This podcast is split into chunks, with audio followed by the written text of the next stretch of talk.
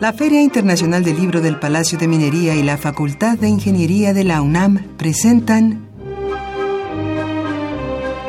La Feria de los Libros. Un acercamiento a la lectura.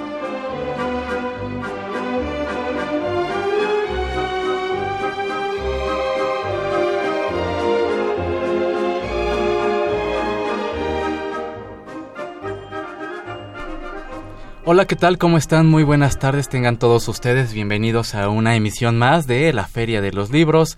Mi nombre es Elías Franco, los saludo con el gusto de siempre y doy la bienvenida también a Salvador Ponce, quien me acompaña esta tarde aquí en la mesa. Salvador, ¿cómo estás? Buenas tardes. Hola, Elías, muy bien, gracias en esta tarde lluviosa. Bastante lluviosa, algo complicada, nos hizo correr un poco, pero estamos iniciando aquí esta emisión, la emisión número 934 ya de la Feria de los Libros con eh, pues un gran invitado. Por supuesto, también hablaremos de un gran título. Pero antes, Salvador, de comentar de qué libro hablaremos esta tarde, ¿por qué no recordamos nuestras vías de comunicación? Sí, amigos, pueden comunicarse con nosotros a nuestro teléfono en cabina, el 55 36 89 89 o bien si quieren eh, contactarse con nosotros, dejarnos sus comentarios en Twitter, pueden hacerlo en arroba ferialibros.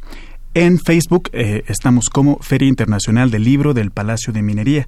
Si quieren seguir esta transmisión por la página de Radio UNAM, pueden hacerlo en www.radio.unam.mx. Y para escuchar emisiones eh, grabadas de este programa, pueden hacerlo en www.radiopodcast.unam.mx. Y bueno, pues esta tarde eh, vamos a charlar, ya tenemos aquí en cabina a Mauricio Vares, él es editor de Nitro Press, la editorial que se encargó de eh, lanzar, Salvador, pues esta edición conmemorativa de esta novela se está haciendo tarde final en Laguna de José Agustín Salvador. Sí, también estamos esperando a ver si llega José Agustín hijo, quien también platicará sobre esta obra con nosotros y también tenemos nuestra novedad editorial para esta semana, así que amigos, preparen pluma y papel. Tampoco se pierdan nuestras recomendaciones de cartelera de actividades en torno al libro y lectura para esta semana. Y tenemos libros de cortesía. Así es, Elías. Para llevarse un, libro de cortesía, pues comparta con nosotros. ¿Ha leído algún autor de la llamada literatura de la onda? ¿Qué obras de este movimiento conoce? Nos gustaría saber eh, eh, su, su, punto de vista, a quienes conoce, a quienes ha leído, a quienes nos recomienda. Y bueno, pues esa es la invitación a que se comunique con nosotros para poderse llevar alguno de estos ejemplares. Así es, tenemos este término que también nos gustaría hablar durante la entrevista un poquito, quizá viene muy a cuento, literatura de la onda. Pues investigando un poquito vemos que es un término que acuñó Marco Glantz en alguna época y que de alguna forma tenía una función un tanto quizá despectiva, pero de, todas maneras se quedó quizá la etiqueta para eh, algunos autores y queremos que nos compartan su experiencia con esta literatura pueden comunicarse con nosotros, recuérdenlo, al 55 36 89 89 o bien a nuestra cuenta de Twitter arroba ferialibros. Y podrá llevarse un ejemplar de este título. Se está haciendo tarde esta edición conmemorativa eh, cortesía de eh, Nitro Press. Un ejemplar del título Pasa al desconocido de Alicho Macero. Este es un libro que se publicó con motivo del Día Nacional del Libro, cortesía de la CANIEM. Por teléfono tenemos también un ejemplar de Se está haciendo tarde, edición conmemorativa, muy bonita por cierto. De, gran trabajo, eh, gran trabajo de edición. De José Agustín, cortesía de Editorial Nitro Press, además de un ejemplar de El ocaso del neoconservadurismo en México, de Jorge Velázquez Delgado, una cortesía de Ediciones Delirio. Muy bien, pues los invitamos a que se quede con nosotros. En esta tarde vamos a charlar con Mauricio Vares a propósito de este título, de, de José Agustín, de todo lo que él, eh, pues, eh, Salvador, digamos que fue un parteaguas un poco, ¿no? En la literatura mexicana. Entonces, eh, estaremos hablando con Mauricio. Vamos a hacer una pausa y regresamos con nuestro invitado.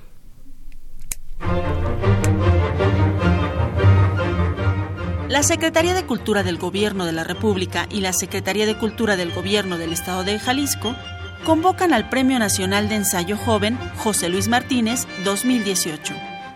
podrán participar los escritores mexicanos por nacimiento, residentes en el país o en el extranjero, de hasta 34 años cumplidos al cierre de la convocatoria. Cada concursante deberá enviar el manuscrito de un libro inédito de 60 a 120 cuartillas con uno o varios ensayos literarios en español de temas y formas libres. Se otorgará un premio único e indivisible de 70 mil pesos, un diploma y la publicación del libro en el Fondo Editorial Tierra Adentro. La presente convocatoria estará vigente desde el momento de su publicación y hasta el 2 de julio de 2018. Mayores informes en www.tierraadentro.cultura.gov.mx.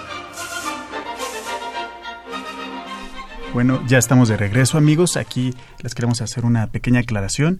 En esta ocasión nuestra eh, cápsula no fue de novedad editorial, fue una convocatoria, como ya escucharon, eh, al que convocan la eh, Secretaría de Cultura. del Fondo Editorial Tierra Adentro, para que quienes estén interesados y eh, sean escritores jóvenes, menores de 34 años, se pueden enviar sus, sus textos y eh, pues participar en este certamen, Elías. Claro, rápidamente recuerdo, pueden consultar toda la información en www.tierradentro.cultura.gov.mx.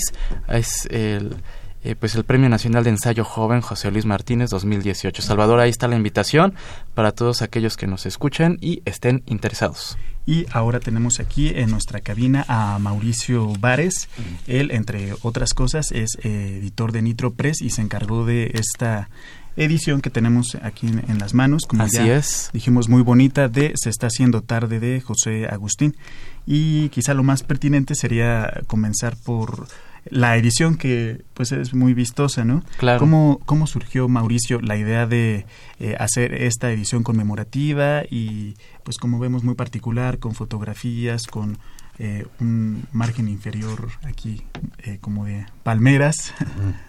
Sí, ¿qué tal? gracias por la invitación y, bueno, la verdad estamos muy contentos de, de, de, platicar de esta, de esta edición eh, porque eh, forma parte de uno de los dos ejes más importantes para mí dentro de la editorial. Uno de ellos es la 2B, que, es, que intenta publicar autores poco conocidos eh, o que no tienen la facilidad o el acceso para, para publicar en, en editoriales grandes o en, o en suplementos y revistas de la capital. Y obviamente en ese grupo caen muchos autores jóvenes, muchos autores que, están, que viven en provincia, gente que es más o menos introvertida, pero que tienen un una obra y una trayectoria y premios y demás. Esa es una de las, de las líneas principales. Pero a la par eh, eh, eh, de, esta línea que, privilegia en, muchos sentidos a los jóvenes, porque son, son quienes más caen en ese, en ese grupo, tenemos esta otra línea de, de libros conmemorativos que se llama Punto de Quiebre eh, con la idea de eh, rendirle pues una especie de, homenaje a, obras que o autores que en su momento fueron importantes eh, dentro de las letras mexicanas, ya sea en una región como fue el primer libro de la colección que fue Postcast de Ocio y Odio de Rafa Saavedra, que fue muy importante en el movimiento cultural que ahora se conoce como Tijuana, eh, que hay en Tijuana y que de un modo u otro la punta de lanza es Nortec. Y obviamente pues esto se debe al hecho de que de que tiene de que la música siempre va a jalar más gente que la que la literatura, pero en los inicios de todo de toda esa efervescencia cultural que incluyó también mucho trabajo en video, mucho trabajo en, en, artes plásticas, estaba esta obra de Rafa Saavedra, el trabajo que él hizo como editor de fanzines y demás, ¿no? Eh, y nosotros curiosamente, lo voy a aceptar aquí públicamente, este, la idea era que queríamos hacer una edición conmemorativa de este libro de José Agustín, pero no teníamos mucha idea de los derechos, sabíamos que como estábamos recomenzando nuestra labor editorial, que, se vio interrumpida varios años, eh, iba a ser muy muy difícil acercarnos a él y convencerlo o convencer a los a los dueños de los derechos, que, es, la editorial este Penguin. Eh, entonces empezamos a hacer una, una especie como de ruta no inicial para, para poder presentarnos y decir, bueno, sería una cosa así. Entonces el siguiente libro fue el de Eusebio Rubalcaba, desde la tercera noche, luego Gerardo de la Torre con La línea dura, este, sacamos un libro de Gonzalo Martré, Safari en la zona rosa, y este y el de Amparo Dávila, ¿no? Árboles petrificados con el que sí ya tuvimos que interactuar en cuestión de, derechos, pago de derechos y demás, porque los tiene el Fondo de Cultura Económica. y, fue entonces ya que nos animamos a, presentar este la propuesta para, para esta, esta novela. A mí me habría gustado publicar cualquier cosa de José Agustín, desde luego, pero pensando un poquito, sabía yo que acababa de salir la película basada en ciudades desiertas, y eso en términos de derechos iba a ser muy complicado, supuse que de perfil y la tumba también iban a ser muy complicados y costosos, y como yo no recordaba haber visto este libro circulando en librerías, y además es mi favorito, este, pues fui, fui, fui, este, me fui por todas las canicas de plano, ¿no? Entonces platicamos con, con con los, eh, la gente que tiene los derechos, llegamos a un acuerdo y se pudo hacer la, la edición conmemorativa en coedición con la Secretaría de Cultura. Muy bien. Mm. Además del texto de la novela, el libro incluye una parte que se llama Special Features, que tiene un texto tuyo, Mauricio Vares, además de textos de Andrés Ramírez, Fernanda Melchor, eh, Hernán Lara Zavala, por ejemplo. Entonces, ¿cómo fue este, este trabajo? ¿Cómo te pusiste? ¿Se pusieron en contacto en la editorial con estos autores, el hijo de, del autor? Y para reunir eh, estos textos? Mira, eh, evidentemente que, que, yo me tuve que apoyar mucho en, en, Andrés Ramírez, que era el único hijo de José Agustín que yo conocía.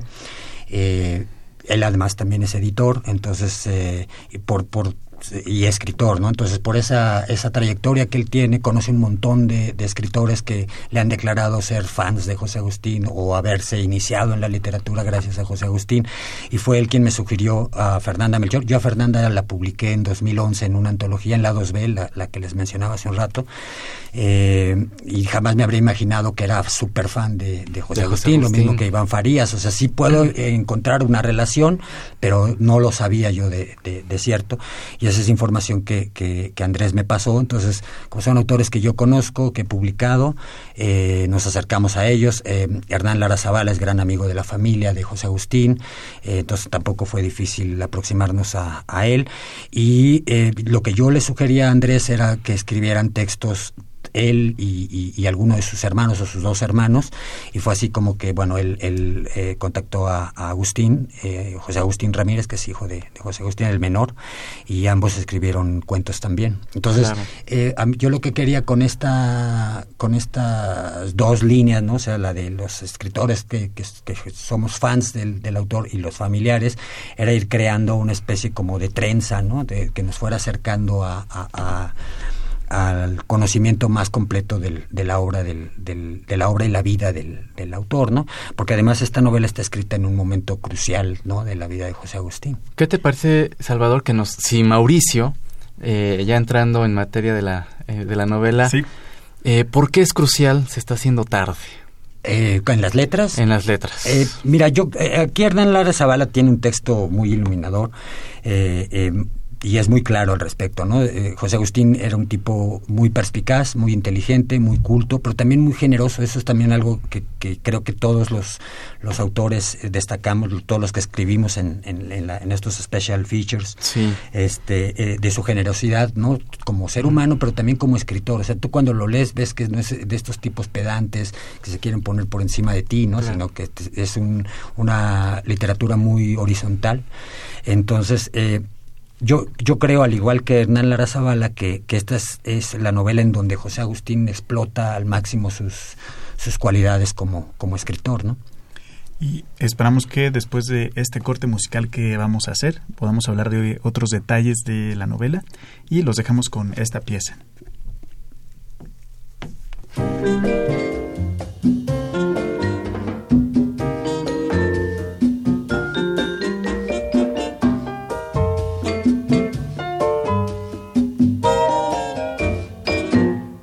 Que pierde una mujer no sabe lo que gana, pues si se nos va un querer, otro vendrá mañana. Dale amor a una mujer y verás cómo te paga, o te engaña o te empalaga, o se busca otro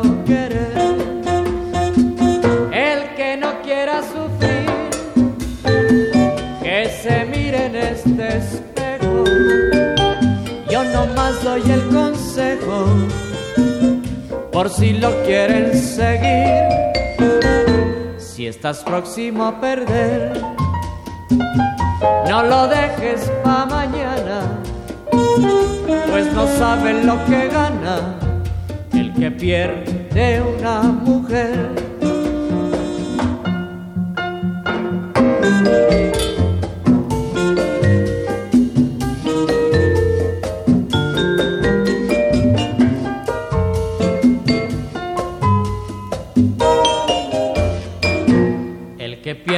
Mujer,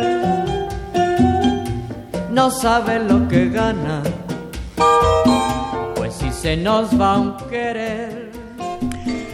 Acabamos de escuchar El que pierde una mujer en interpretación de Luis Alcaraz y su orquesta del álbum 100 años de música. Esta pieza forma parte del soundtrack de la película Me estás matando Susana de Roberto Snyder, en una, adaptación cinematográfica de la novela Ciudades Desiertas, ya comentada aquí hace un momento, de José Agustín.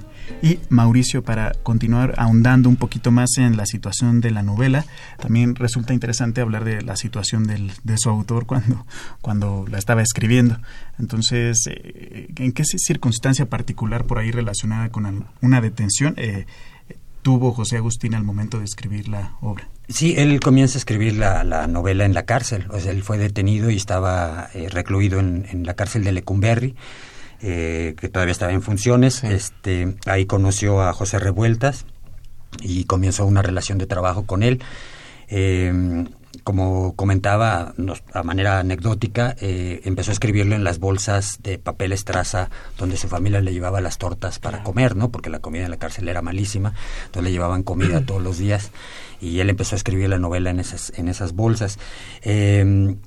Em, él, relaciona mucho esta experiencia, pues digamos, traumática y casi infernal con, con em, lo que sucede en esta novela, ¿no? Este final eh, eh, eh, también, ¿no? De, de, locura, ¿no? De, una experiencia psíquica muy fuerte basada en el, en el consumo de, literatura y otras sustancias. Así es. Entonces, este, eh, lo, que, lo que era un viaje más o menos divertido se convierte en algo eh, eh, mucho, mucho más fuerte que obviamente, insisto, él relaciona mucho con, la, con cosas que vivió dentro de la cárcel. Totalmente.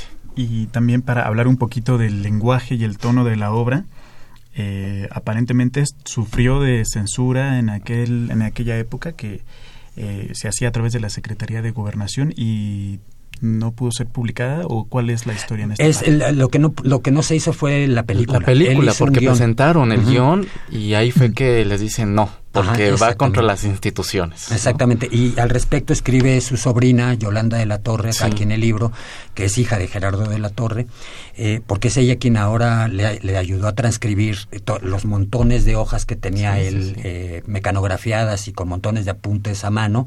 Ella, ella lo pasó a una versión digital. Claro. Entonces, este ha, platica, ha, platicado muchísimo con, con, él al respecto y, y, eso es lo que ella nos comparte en, en su texto y, y, parte es esta, esta cuestión de que, eh, de que fue censurada porque pues prácticamente en todas las páginas había una, una, una peladez, una majadería, pero pues ese era el lenguaje de los jóvenes o sigue siendo el lenguaje de los jóvenes y entonces empezaban ahí pues con puras, eh, las hojas terminaron tachoneadas con montones de, de, de rayitas negras, ¿no? Entonces aquello pues obviamente hubiese sido un producto completamente deslactosado, ¿no? Sí, total. Y Elías, eh, tenemos ya algunas llamadas y mensajes por Twitter que nos sí, sí, sí. No sé si por Twitter tú tengas, aquí tengo un par de llamadas. Josefina Cruz, ella dice que no ha leído algo respecto al movimiento de la onda, que está eh, agradece que abordemos, ¿no? El, eh, el tema y por supuesto presentando esta obra de José Agustín y Javier Guerra pues comenta precisamente Ciudades Desiertas de, José Agustín es lo que él ha leído.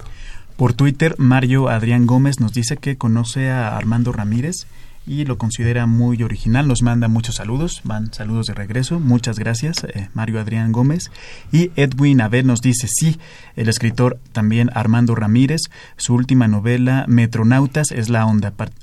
Eh, participa por un ejemplar, nos manda saludos también. Muchas gracias y esos son los comentarios que tenemos por Twitter y por, teléfono. Eh, Mauricio, para todos aquellos que están eh, descubriendo a José Agustín, ¿de qué va? ¿De qué va Se está haciendo tarde? Bueno, eh, básicamente es la, el viaje que emprende un, chilango, ¿no? Que va a, Acapulco creyendo que va a tener esta vida paradisiaca, ¿no? Que le ha platicado un amigo suyo que vive allá. Eh, cree que vendiendo mota van a poder subsistir y conocer gringas y pasársela en el super reventón. Y resulta que pues el amigo es un poco un fraude, aunque aunque no es, no es tanto que sea un fraude, sino que a lo mejor también el, protagonista se creó una idea falsa, ¿no? Entonces cuando llega, pues resulta que aquel cuate no le presenta las famosas gringas eh, que, que éste esperaba, sino a unas señoras ya mayores que son, han vivido eh, y ya vienen de vuelta de todo, ¿no? Y entonces este ellas empiezan a tomar el control de la de la del de lo que sucede durante la novela. La novela transcurre en un día, son trescientas y pico de páginas, pero todo transcurre en un día. Entonces es ir a conectar mota, ir a conectar este pastillas, este írselas a meter a un lugar, comprar tequila, más tequila y vodka y más vodka y entonces eh, ahora vámonos a la playa, bla bla bla. Pero en este inter eh, eh, hay un hay una profundización en la en, los personajes, ¿no? De, de en, cada uno que hay detrás de, estas señoras, ¿no? No es nada más una cuestión tan simple como decir que son unas señoras reventadas. Eh, entonces te vas dando cuenta de que detrás de cada uno de ellos hay una profundidad, hay un hay una serie de motivaciones y una serie de cosas que este bueno obviamente yo no quisiera ahorita porque es como spoiler, ¿no? Sí, no, no, no. pero pero eh, yo creo que ese es precisamente el gran el gran valor de la novela, ¿no? O sea, el poder adentrarse en, en estos personajes y sacar de, de, lo que aparentemente es una estampa o una especie de caricatura un, un, nivel de profundidad que no te esperabas, ¿no? Eh, y una de las escenas más eh, hilarantes, son casi 15, 20 páginas de una persecución en, en, en, coche, ¿no? Ellos van en un, en un bochito, me parece, y los vienen... No, ellos vienen en un buen carro y los viene persiguiendo un bochito de la policía de tránsito de, de Acapulco, ¿no? Entonces este, eh, es todo alrededor de pie de, pie de la cuesta, ¿no? En un cerrito, eh, dando vueltas por todos lados, es de botarse de risa las, las, las 20 páginas. Ahí yo, por ejemplo, también en el texto que incluyo eh, trato de, de, pues de hacerle justicia a José Agustín como humorista, ¿no? Porque siempre se habla de, de Barguengoitia y de, y de Monsiváis y, nadie, nadie, se sale de ahí. A mí, para mí, José Agustín es uno de los eh, mejores humoristas en, en tanto en cuento como en, como en novela. Eh, en estas colaboraciones que encontramos en esta edición conmemorativa, ¿qué fue lo que más pudieron compartirte a ti estas personas, tanto Andrés Ramírez, eh, José Agustín Ramírez, eh, Hernán Zavala? ¿Qué fue lo que más destacan ellos de esta novela? Yo, mira, si es que haya un hilo como común entre entre estas colaboraciones. Sí, yo creo que lo que lo que eh, todo en lo que todos coincidimos es en que mm, fue un parteaguas en la vida de José Agustín porque sus dos primeras novelas las escribió muy jovencito, ¿no? Y las publica muy joven. Esta, esta novela ya la, eh, hay siete años, ocho años entre, o diez años entre, entre de perfil y esta. Eh, le costó muchísimo trabajo escribirla, le, le ya, ya hay un cambio en, en, sus personajes, por ejemplo, que reflejan los cambios que él mismo tuvo en su vida. Él ya no vivía con sus padres, ya tenía hijos, o bueno, ya, ya había formado una pareja. Este, y todo eso se nota en el cambio de personajes. Los personajes de las primeras novelas son jóvenes, adolescentes, y aquí ya son tipos este, eh, que ya están tratando de ganarse la vida, aunque sea como sea, ¿no? porque uno, uno de los personajes lee el tarot, ¿no? Entonces, este, eh, muy, muy de la época, ¿no? Muy de los sesentas. Eh, entonces, es un parteaguas en ese sentido rompe todavía más con, con este acartonamiento del lenguaje ¿no? que es común en, la literatura y sobre todo en literaturas muy conservadoras como la mexicana. Y yo creo que ya después de, de, esta ya no vuelve a experimentar tanto, ¿no? Yo creo que es la que la, eh, aquella en la que experimenta más y sin embargo mantiene un rasgo juvenil que ese es un dato que, que, que nos compartió Iván Farías, que es el hecho que, en el que yo no había reparado de que renuncia a sus apellidos. ¿no? a partir de esta novela pudo haberse puesto Ramírez, ¿no? O, inventarse un seudónimo y, y, decide seguir como José Agustín, ¿no? Eh, que es un poquito como negarse a, la aceptación de la vida adulta, ¿no? Eh, eh, también tenemos que tomar en cuenta que todo eh, este, estas obras provienen de un movimiento muy fuerte que eran los que se da en los 60 que es el reconocimiento de la juventud como grupo social determinado, ¿no? De hecho, en Inglaterra está la novela esta Absolute Beginners, ¿no? De Colin McGuinness, eh, que, trata precisamente eso, ¿no? De, los jóvenes que ya no son el chavo que es estudiante y de pronto pasa a trabajar y ya, ¿no? O sea, sino que ya empiezan a tener, a convivir entre ellos, a tener sus propios centros de reunión, su propio lenguaje, ¿no? Que eso es también uno de, las, eh, de los puntos importantes de, la llamada literatura de la onda, ¿no?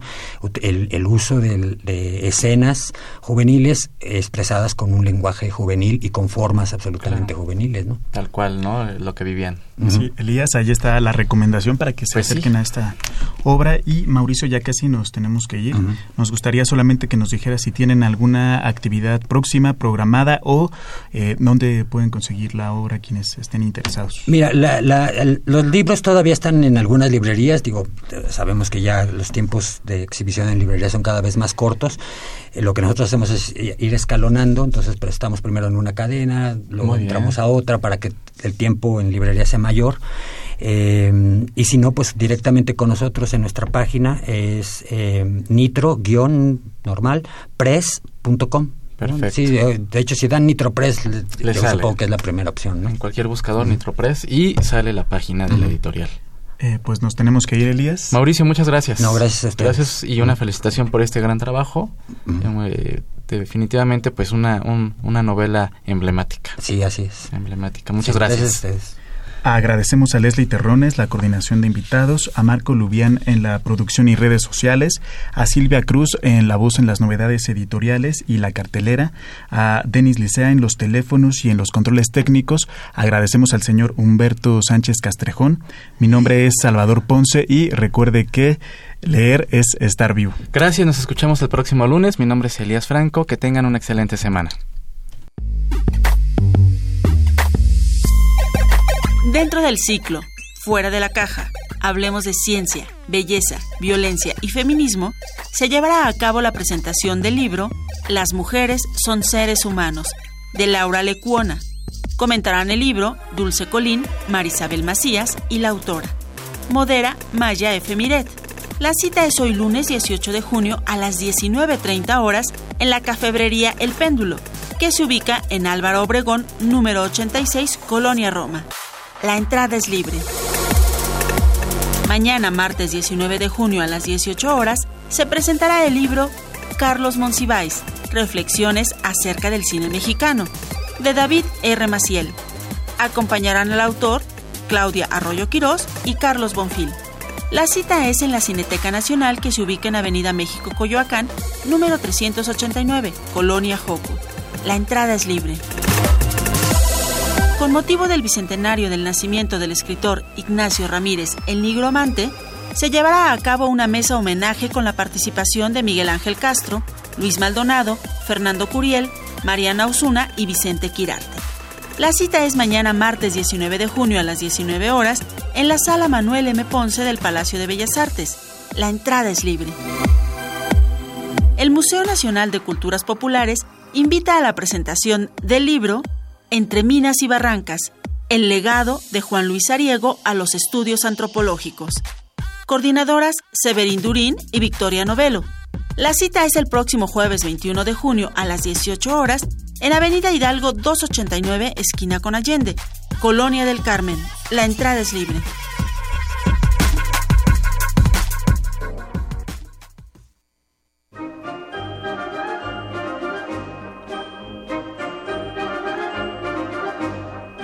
La Feria de los Libros.